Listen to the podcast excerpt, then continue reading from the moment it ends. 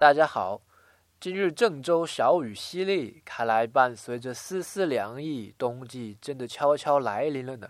大家记得多添衣物哦。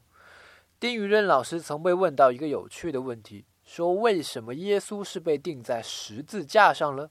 老爷子说呀，你看看那一横一竖，就是说一个人是处在时间和空间的交叉点上，被牢牢的钉在了那里，没有人能够突破。就是因为人们有个牢不可破的时空概念，那是耶稣在启示人类呢。只要你能跳脱出来，对于整个人来说就是一种重生啊。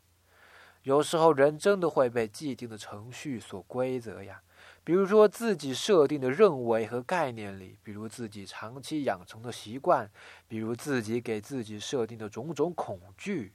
今天回复“时空”两个字，时空。给你看看详细内容。